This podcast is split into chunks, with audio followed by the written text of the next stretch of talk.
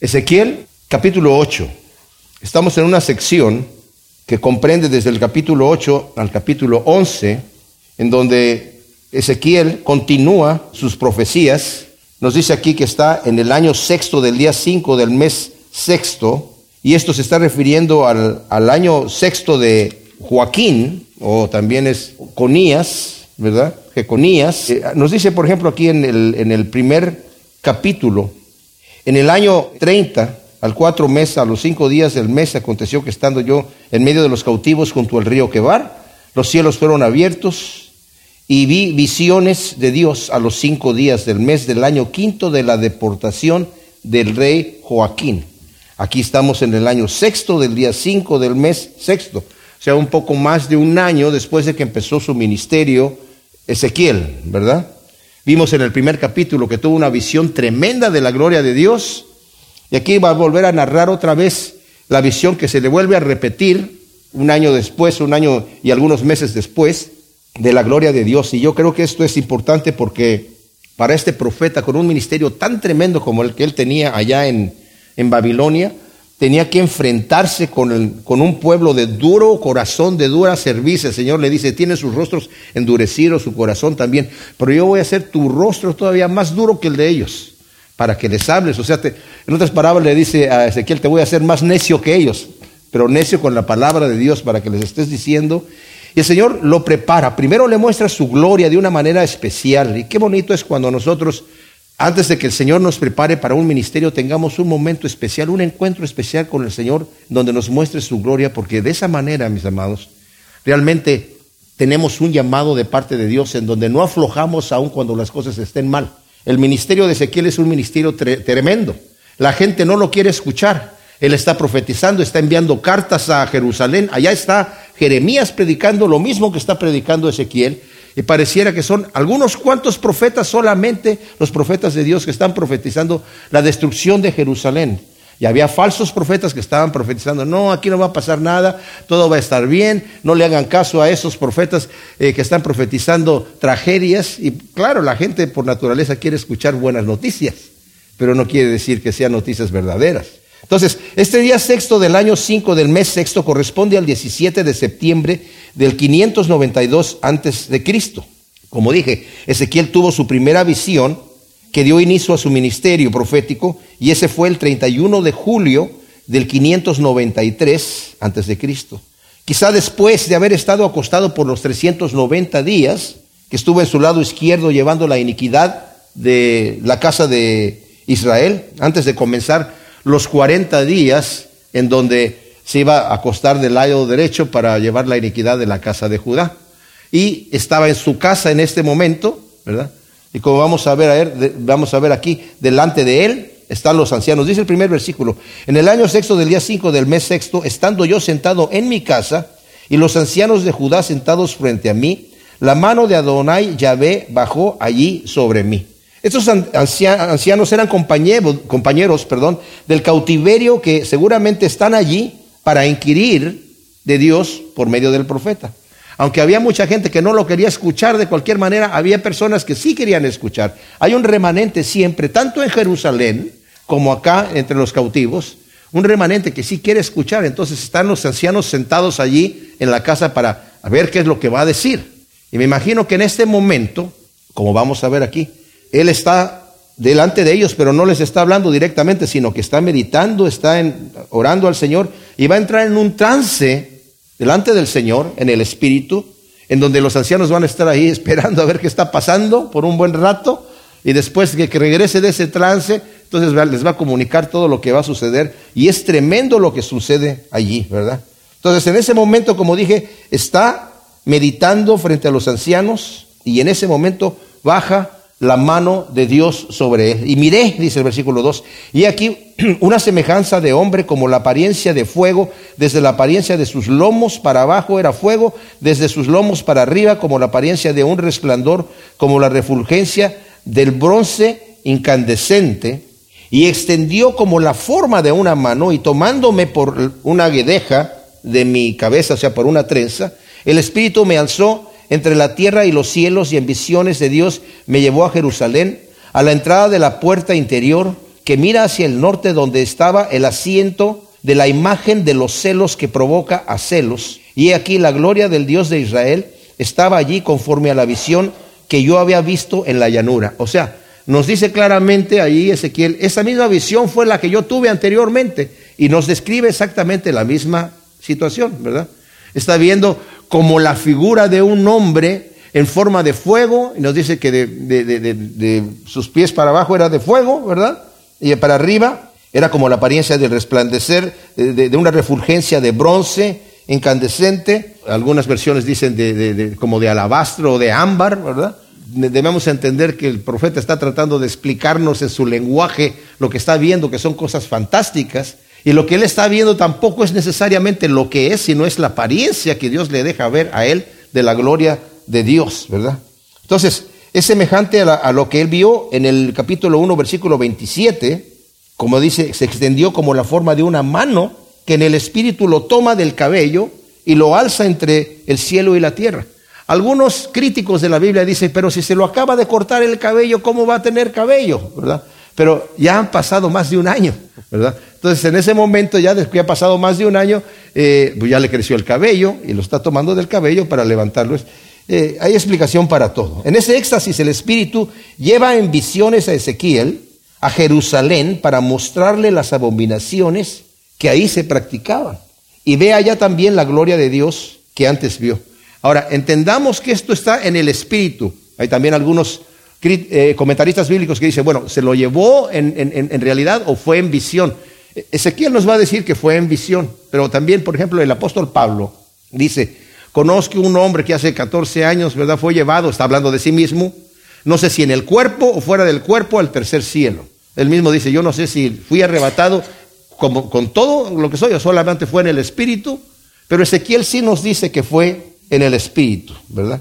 Que lo, lleva. Dice, el Espíritu me alzó entre los cielos y la tierra y en visiones, dice claramente el versículo 3, de Dios me llevó a Jerusalén, a la entrada de la puerta interior que mira hacia el norte, donde está, dice aquí, la imagen de los celos que provoca a celos. Ahora, el versículo 5 dice, y me dijo, hijo de hombre, alza ahora tus ojos hacia el norte, y alcé mis ojos hacia el norte, y he aquí que al norte de la puerta del altar a la entrada estaba aquella imagen de los celos. Yahvé le ordena a Ezequiel a mirar al norte de la puerta del altar, a la entrada del templo, y va a ver una imagen que provoca celos. ¿Qué cosa es esta imagen? Es un ídolo que provoca celos a Dios porque Dios tiene un celo por su, por su pueblo y su pueblo está siendo eh, adúltero espiritualmente adorando otros ídolos. Entonces, vamos a ver que esta imagen que provoca celos es algo bastante fuerte, bastante tremendo, que nos lo va a explicar un poquito más adelante.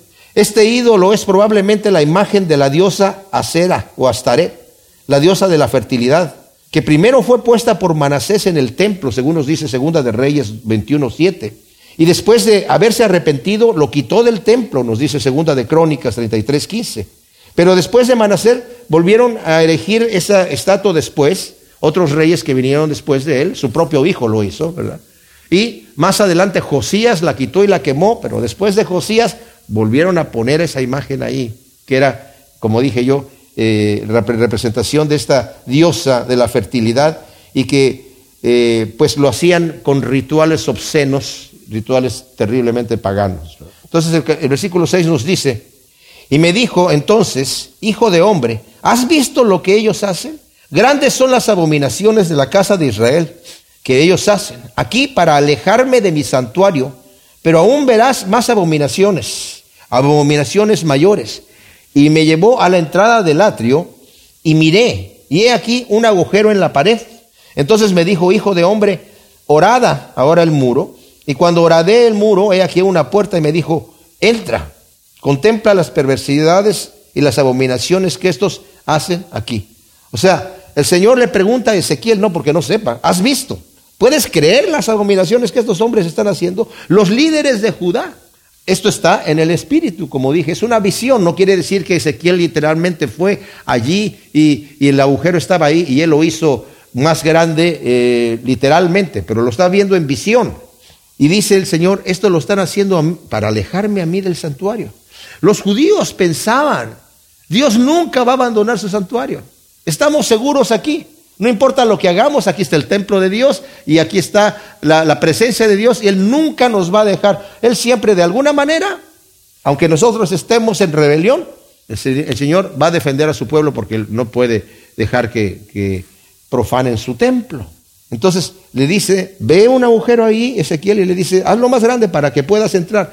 Entra Ezequiel al agujero, ve una puerta y le dice, pasa por la puerta, para que veas las abominaciones que esta gente está haciendo. Dice, entré pues y observé y he aquí toda forma de reptiles y bestias abominables y todos los ídolos de la casa de Israel pintados en todas las paredes en derredor.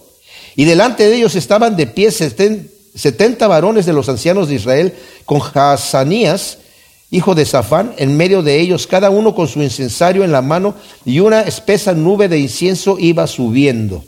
Y me dijo, hijo de hombre, ¿has visto lo que los ancianos de la casa de Israel están haciendo en la oscuridad, cada uno en sus cámaras plagadas de imágenes, porque dicen, Yahvé no nos ve, Yahvé ha abandonado la tierra. O sea, al entrar Ezequiel a una de las cámaras que estaban ahí en derredor del santuario, ve a los que supuestamente son los sacerdotes, los líderes, los ancianos de Israel.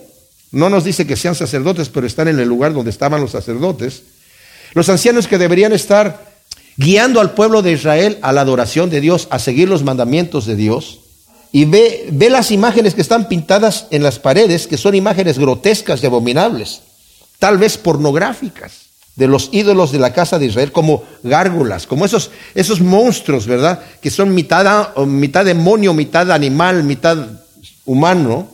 Así eran los tipos de ídolos que tenían. Y esos hombres están ofreciendo incienso a esos ídolos en el mismo templo de Dios. ¿Se ustedes? En el mismo templo del Señor.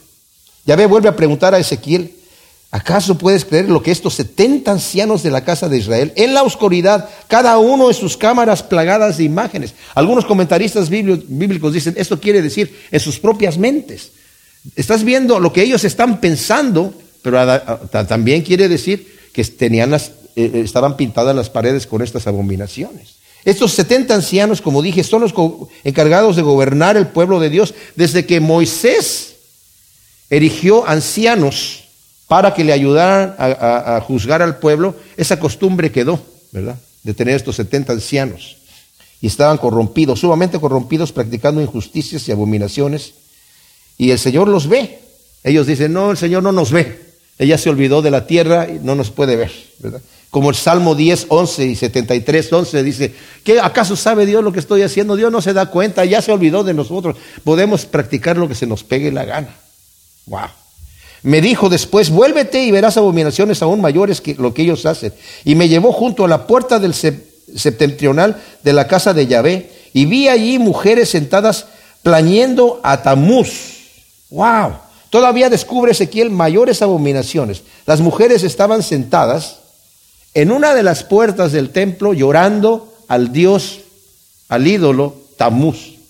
Ahora este Tamuz fue una deidad babilónica, hijo de Simurama y esposo de Istar. Nació el 25 de diciembre. Algunos lo consideran como una deidad de la vegetación que muere con el ardor del verano y resucita en la primavera. Las mujeres están llorando a Tamuz y lo hacen por seis meses, ¿verdad? Del otoño e invierno que se suponía que Tamuz moría cada, cada año durante, dijo, con el calor del verano, moría, entonces venía el otoño, como era el dios de la vegetación, y el invierno, pero después resucitaba. ¿Y saben cuándo resucitaba? Justamente cuando celebramos también la, la resurrección del Señor, en esa época, en la primavera. Entonces, su adoración practicaban inmoralidades abominables y fue el Adonis más adelante de los griegos. O sea, tomó varias eh, eh, identidades. Eh, Constantino en el siglo IV, queriendo de alguna manera bajar esa situación de idolatría, para que la gente no estuviese adorando a Tamuz y, y estas situaciones, pasó el nacimiento de Jesucristo, que sabemos que no nació el 25 de diciembre, a celebrarlo el 25 de diciembre. Ahora, hay gente que dice, no, yo no voy a celebrar la Navidad porque no, ahí no nació el Señor el 25 de diciembre, pero cuando nosotros celebramos la Navidad, nadie está celebrando el nacimiento de Tamuz. Estamos simple y sencillamente recordando el nacimiento del Señor y es una buena oportunidad para recordarlo en ese momento, ¿verdad? Cada quien tiene su manera de pensar. Pero dice el versículo 15, y me dijo, has visto, hijo de hombre, pues aún verás mayores abominaciones que estas. Y me llevó al atrio interior de la casa de Yahvé, y he aquí que en la entrada del templo de Yahvé, entre el pórtico y el altar, había unos veinticinco varones vueltos las espaldas al templo de Yahvé, con sus rostros hacia el oriente, los cuales estaban postrándose hacia el oriente, adorando al sol. ¡Wow! O sea, Yahvé lo lleva al profeta en espíritu para que vea estas mayores abominaciones y en la entrada de la antesala, que era el vestíbulo, y el altar de bronce, había 25 varones con las espaldas al templo de Yahvé y sus rostros adorando el sol. Ahora el hecho de que estén en el vestíbulo quiere decir que estos hombres son sacerdotes. Están con la espalda al templo del Señor y están adorando al sol. Wow. Luego el versículo 17 dice, y me dijo, ¿has visto, hijo de hombre, le parece poco la casa de Judá cometer las abominaciones que cometen aquí, porque después de llenar el país de violencia, se vuelven para irritarme más y más y hasta ponen la rama ante mis narices. Pues yo también procederé con ira ardiente, mi ojo no se compadecerá, ni tendré misericordia. Clamarán con gran voz a mis oídos, pero no los escucharé. Ahora, Yahvé vuelve a, a preguntarle a Ezequiel, ¿puedes creer lo que está pasando? ¿Le parece poco a la casa de Judá cometer las abominaciones que están cometiendo? Para que además hayan llenado el país de violencia, para irritarme más. Y hasta dice aquí, ponen la rama ante mis narices. Algunas de sus versiones dice, ponen la rama ante sus narices. Eh, comenta eh, Matthew Henry, dice, esta última frase requiere un análisis más definido. Uno, en primer lugar tenemos aquí una de las 18 enmiendas oficiales de los antiguos escribas, que hacían enmiendas para que no fuese tan dura la palabra que está ahí. Quienes por un sentimiento de equivocada reverencia a Dios escribieron apam, que es la nariz de ellos, en lugar de api, mi nariz, que era lo que originalmente aparecía en el texto. Lo hicieron así por entender que aquí se trata, como es de hecho, de un rito obsceno. Y segundo, sobre cuál sea el rito obsceno que aquí se indica, no se ponen de acuerdo los autores, ni siquiera los rabinos, quizá por el horror que les causa. Escuchen esto. Dos son las explicaciones más probables. Uno, según el famoso Rashi, y otros, el hebreo emorá, que, que es rama, puede significar rotura de viento, es decir, lo que en España se llama ventosidad. Otro, por eso algunas de las, de las versiones dice, se pone sus narices, sus ramas apestosas en sus narices. Pero otro, que es lo más probable, opinan otros autores, que tenemos aquí un gesto de culto fálico, como lo era también el culto que hasta los judíos tributaban a la diosa Aserá. O sea que lo que había ahí dice, dice literalmente, están pasando ese falo a mis narices, que era el símbolo del, del eh, genital masculino. Eso es lo que tenían en el templo. Impresionante, impresionante. Y luego dice aquí, el Señor dice, por haber cruzado la línea, Él va a proceder con ira ardiente y no se compadecerá de ellos, aunque clamen a Él con gran voz, no los escuchará. Después lo oí llamar con recia voz diciendo, dice el, capítulo 9, acérquense los verdugos de la ciudad empuñando cada uno su arma mortal y aparecieron seis varones por el camino de la puerta de arriba, la que da al norte, empuñando cada uno su arma destructora, y en medio de ellos había un varón vestido de lino blanco, con un tintero de escriba ceñido a sus lomos, y entraron y se mantuvieron de pie junto al altar de bronce. O sea, Ezequiel escucha la voz que el Señor le dice a varios ángeles que se acerquen cada uno con su arma destructora. Inmediatamente aparecen seis varones con sus armas destructoras. Dice, en la puerta donde estaba el ídolo que provocaba los celos de Dios, este ídolo que estábamos hablando. Y en medio de los seis varones está otro varón, ya no con una arma para destruir, sino con un tintero, un cuerno literalmente, ceñido a la cintura, un cuerno de, escriba. Y luego le dice en el versículo 3, entonces la gloria del Dios de Israel se elevó de encima de los querubines sobre los cuales había estado en dirección al umbral de la casa y llamó al varón vestido de lino blanco que tenía el tintero de escriba ceñido a sus lomos, y le dijo, pasa en medio de la ciudad, en medio de Jerusalén, y señala con una cruz las frentes de los hombres que gimen y se angustian a causa de todas las abominaciones que se hacen en medio de ella. O sea, a este varón que está vestido de lino con el tintero, le dice que ponga la marca sobre aquel remanente que están angustiados por ver las maldades y las abominaciones que se estaban practicando en Jerusalén. ¿verdad?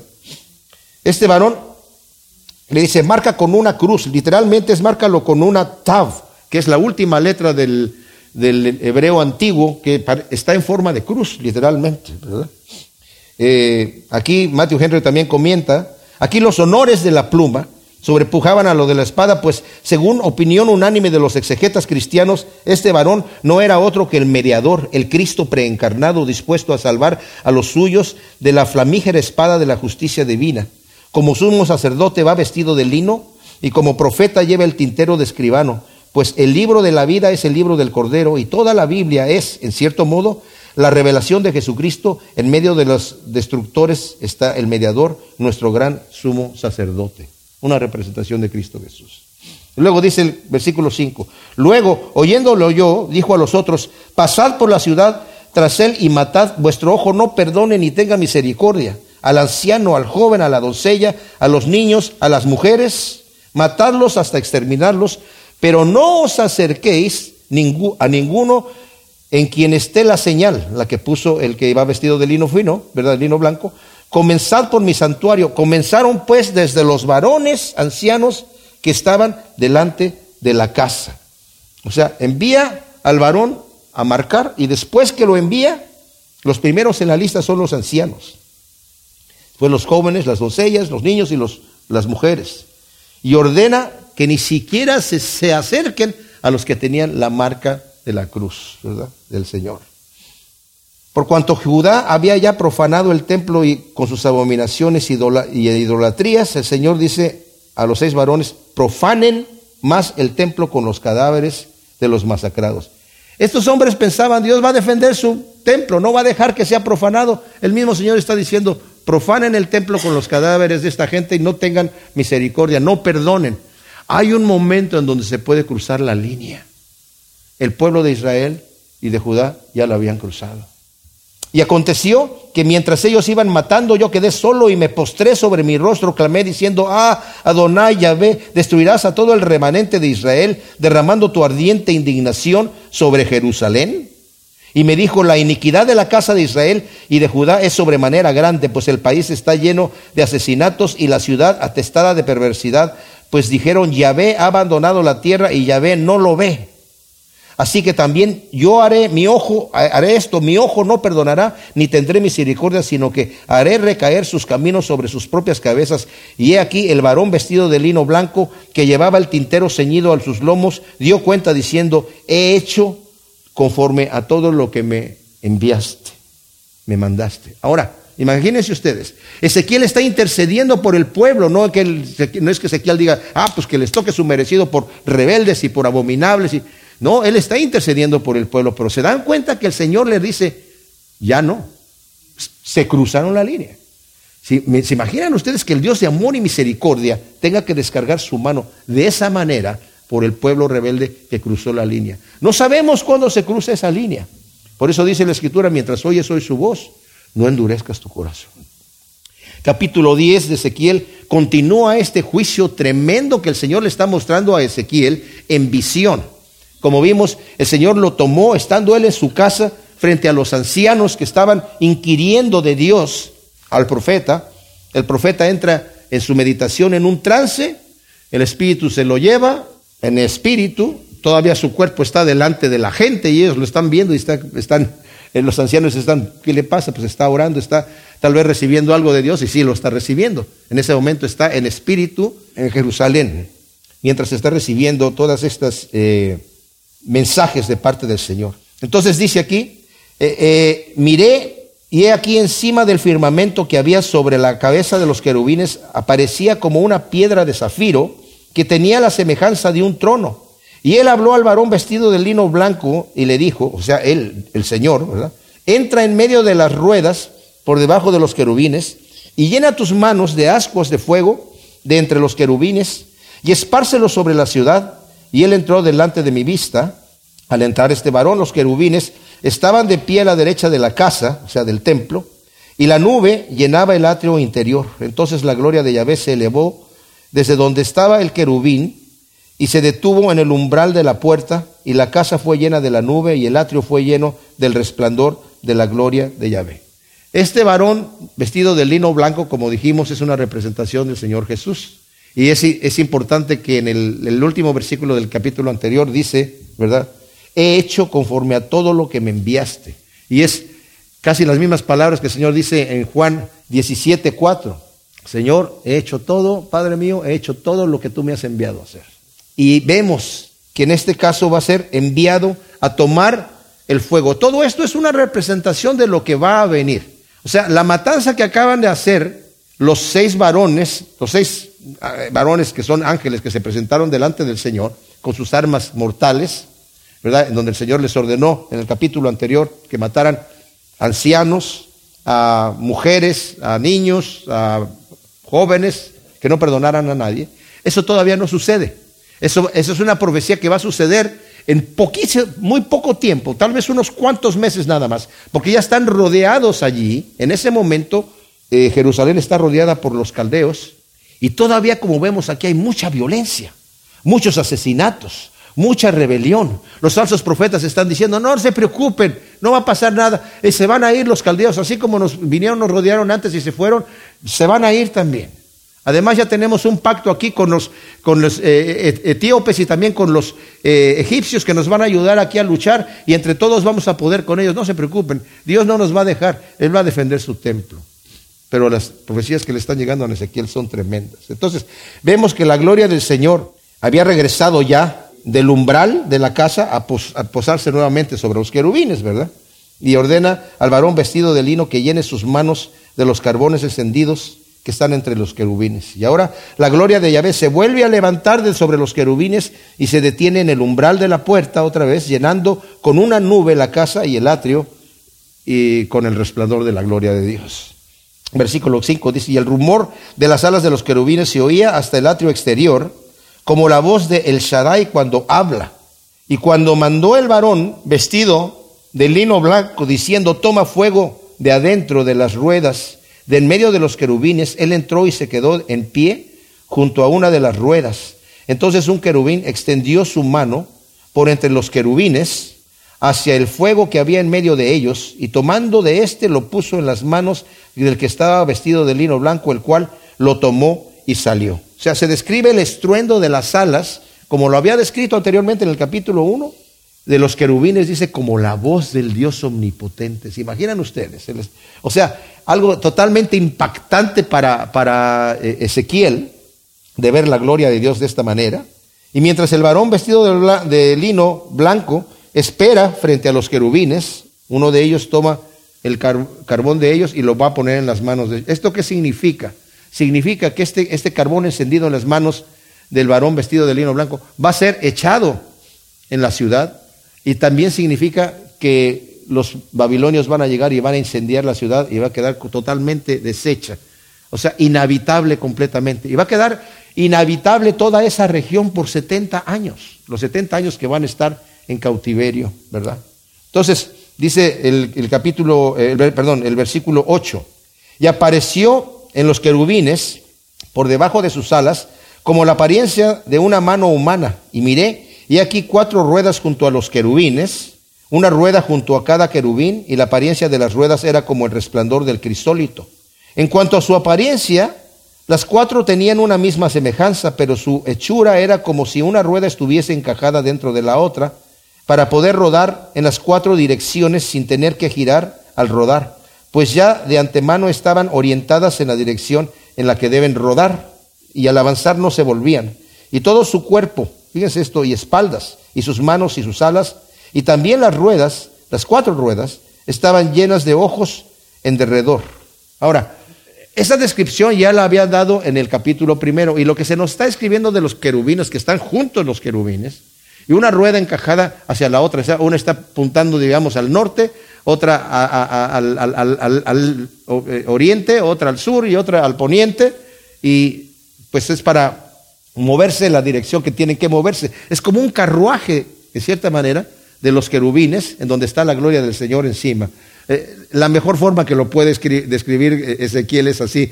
Y yo estaba viendo en el internet algunas ideas de algunas personas que tienen de, y se ven muy fantásticas, ¿verdad? Entonces, no creo que lo podamos imaginar como, como lo está escribiendo él. Él hace lo mejor posible, ¿verdad?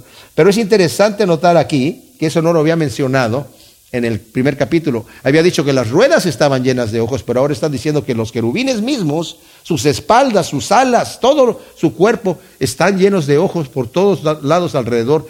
Que esto quiere decir que ven todas las cosas que están sucediendo, ¿verdad? Son cosas simbólicas nosotros al, ver esto, al leer estas cosas, nos parecen como muy fantásticas y hasta cierta forma nos lo imaginamos medio monstruoso. Esas criaturas que nos dice también en el Apocalipsis con ojos por dentro y por fuera. Ay, ¿cómo será? Porque no nos podemos imaginar, ¿verdad? Hasta que lo veamos algún día. Pero eh, seguramente les aseguro que no son en nada monstruoso, pero para nuestra forma de pensar, pues lo vemos así. Ahora, y oí que las ruedas eran llamadas galgal, o sea, rueda. Más bien le están diciendo a las ruedas, gira, o sea, rueda, rueda, por favor, rueda, o sea, échate a andar. Ahora bien, cada uno tenía cuatro caras. La primera era rostro de querubín, la segunda rostro de hombre, la tercera cara de león, la cuarta cara de águila. Y los querubines ascendieron. Y este es el ser viviente que yo había visto junto al río Quebar cuando los querubines se desplazaban, las ruedas andaban junto con ellos, y al alzar los querubines sus alas para remontarse sobre la tierra, las ruedas no se apartaban de junto de ellos.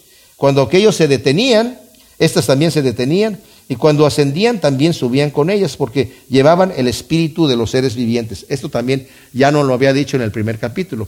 La única diferencia que vemos nosotros aquí en la descripción de los querubines es que en los querubines del primer capítulo dice que una de las caras, aquí dice que era de querubín, allá dice que era cara de buey, las otras coinciden, ¿verdad? De hombre, de águila y de león. Entonces estaba yo viendo varios comentarios que la gente comenta porque se imagina, ¿verdad? Y para allá un rabino dijo que seguramente Ezequiel oró al Señor y le dijo, ay Señor, mira los rostros de los querubines, ese rostro de buey mm, está medio feo porque me hace recordar al becerro de oro, ¿por qué no se lo cambias? Y le, ok, vamos a darle un rostro de querubín. Otro, decía que probablemente no lo había visto muy claramente en el primer capítulo, entonces se acercó más, ah, pensé que era de, buey, pero ya estoy viendo que no es de buey, está más bonito, es como, debe ser de querubín, ¿verdad? Y otro que Cuando lo vio allá en el río Quebar, vio, vio el, rostro de hombre que venía hacia él, pero en este caso el que venía de frente era el rostro del buey y ya lo vio más, más, más de frente y dijo, no, pues este debe ser el rostro del querubín. Las explicaciones están muy, muy eh, jaladas de los pelos, pero vamos a dejarlo así nada más, ¿verdad? Él lo que sí está diciendo son los mismos seres que yo vi, tal cual los vi junto al río Quebar. Entonces el versículo 18 dice, entonces la gloria de Yahvé se retiró de sobre el umbral de la casa y quedó sobre los querubines. Cuando los querubines partieron y desplegaron sus alas ante mis propios ojos, se remontaron de la tierra junto con las ruedas y se detuvieron a la entrada de la puerta oriental de la casa de Yahvé. Y la gloria del Dios de Israel estaba sobre ellos. Fíjense, aquí nos dice, estos eran los mismos seres vivientes que había visto debajo del Dios de Israel junto al río Quebar. Y yo sabía que eran querubines. Cada uno tenía cuatro caras y cada uno cuatro alas. Y había como la apariencia de las manos de un hombre debajo de sus alas. La semejanza de sus rostros era la, de los rostros que yo había visto junto al río Quebar, su misma apariencia y esencia, y cada uno avanzaba de frente. Ahora, la gloria de Yahvé dice que se retiró del umbral de la casa y se posó sobre los querubines, los cuales se remontaron de la tierra y se detuvieron en la entrada de la puerta oriental de la casa de Yahvé.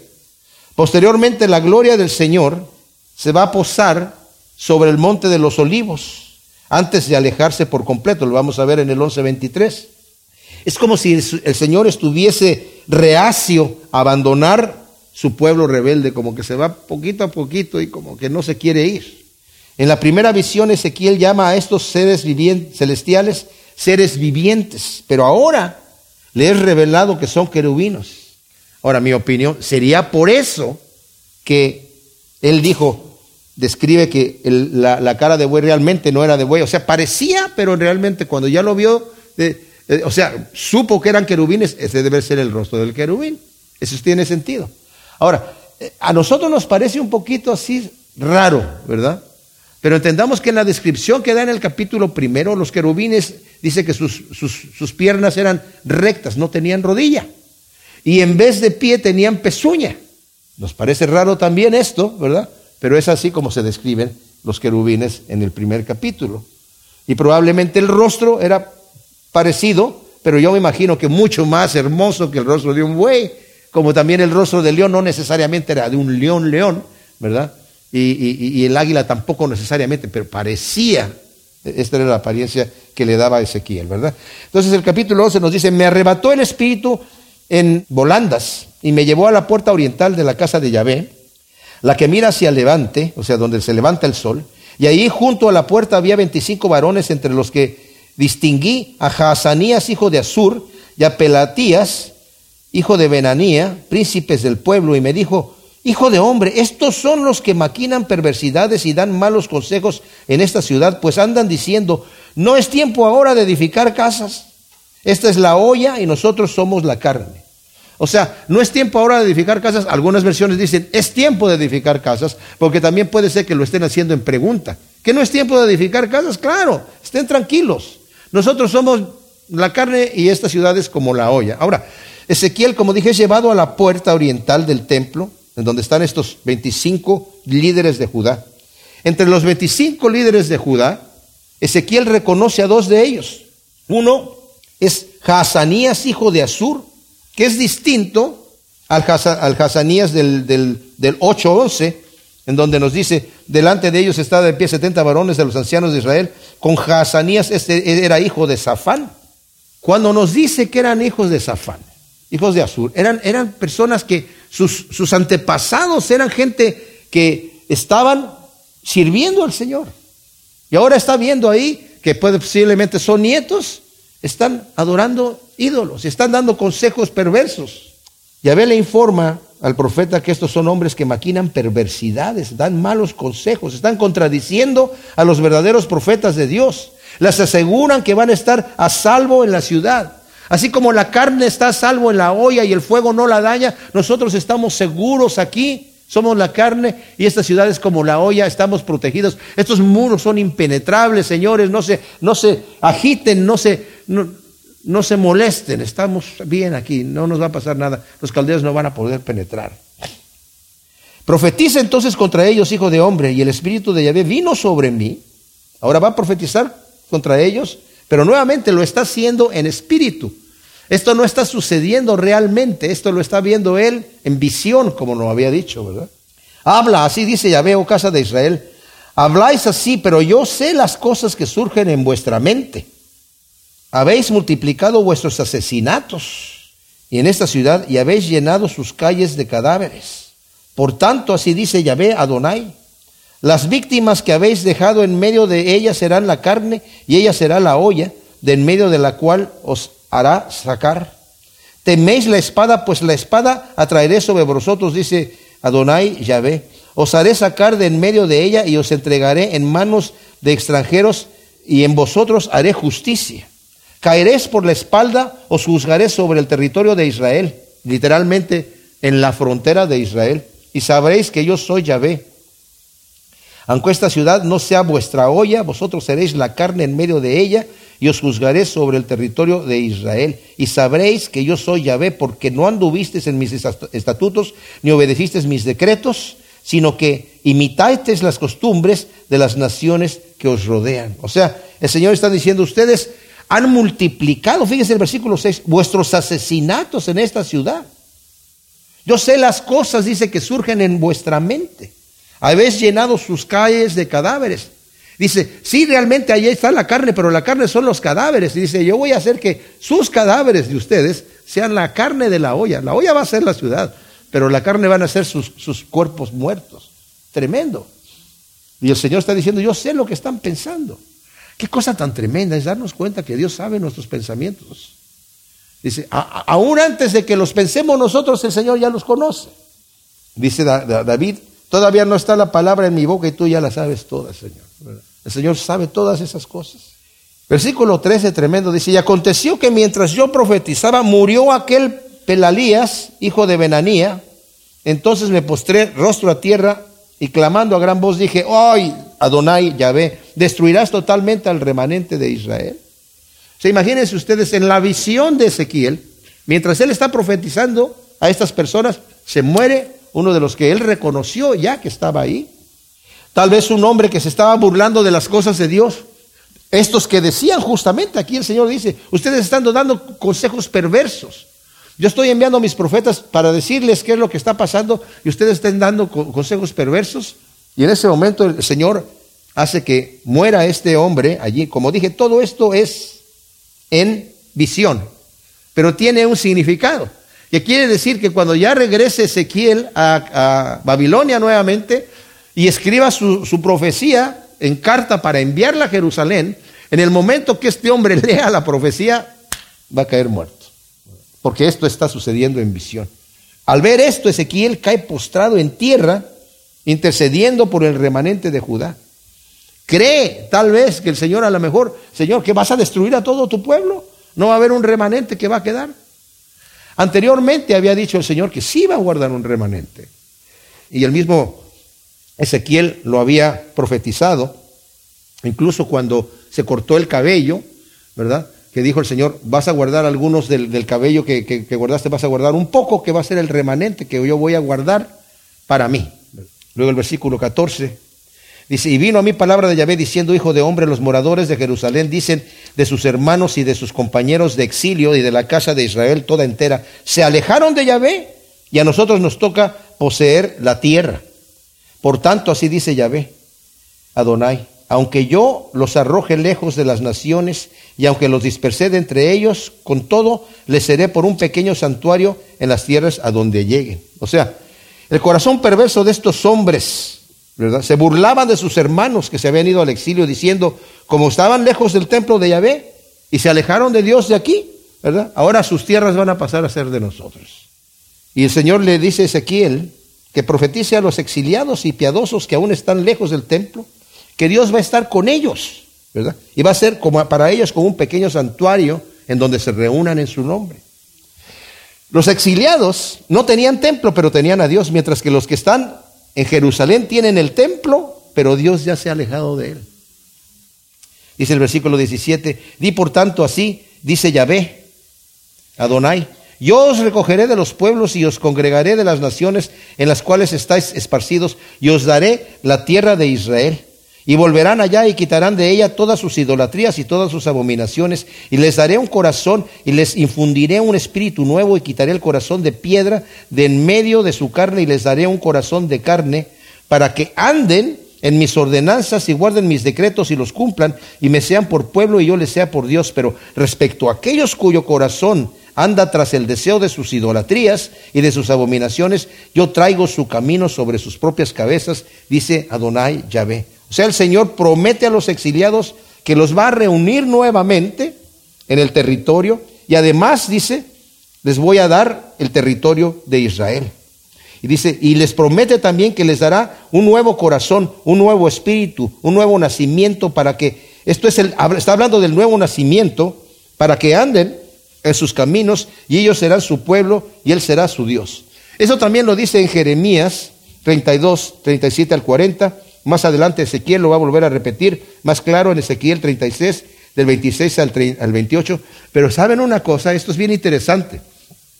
Porque cuando el Señor Jesús estaba entrevistándose con, Nicodemo y estaba hablando acerca del nuevo nacimiento, le dice que tienes que nacer de nuevo. Si no naces de nuevo no puedes entrar en el reino de Dios. Y le pregunta, ¿cómo puedes nacer del hombre siendo viejo? Y le dice el Señor, no se trata de un nacimiento de la carne, porque lo que ha nacido de la carne es carne, y lo que ha nacido del espíritu es espíritu, así que no te maravilles que te dije que es necesario nacer de nuevo. Y le pregunta eh, Nicodemo, si ustedes recuerdan, ¿y cómo puede hacerse esto? Y le dice el Señor, ¿eres tú maestro de Israel? ¿Y no sabes esto? ¿Qué quiere decir? Tú, Nicodemo, que eres maestro de Israel, eres un maestro de la palabra, deberías saber que eso ya está profetizado en el Antiguo Testamento, que yo les voy a dar un corazón nuevo, un nuevo espíritu, una nueva creación. No pueden obedecer mis caminos si no son una nueva creación. Eso ya estaba profetizado en el Antiguo Testamento. Y tú no sabes eso, Nicodemo.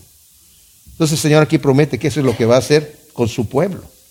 Luego dice el versículo 22, Y los querubines alzaron sus alas y las ruedas en pos de ellos. Y la gloria del Dios de Israel estaba sobre ellos. Y la gloria de Yahvé se elevó de en medio de la ciudad y se posó sobre el monte que está al oriente de la ciudad. Y a mí me alzó el Espíritu y me volvió a llevar en visión del, del, Espíritu de Dios a la tierra de los caldeos, a los cautivos. Así ascendió de mí la visión que había visto y hablé a los cautivos todas las cosas que Yahvé me había mostrado. Algunos creen que en este momento de este versículo 25 que acabamos de leer, que dice que empezó a hablar, era hasta este momento que el profeta habla. Es probable. Es probable que los ancianos que estaban delante del profeta están esperando que hable y él había quedado mudo porque el Señor le había dicho que iba a quedar mudo.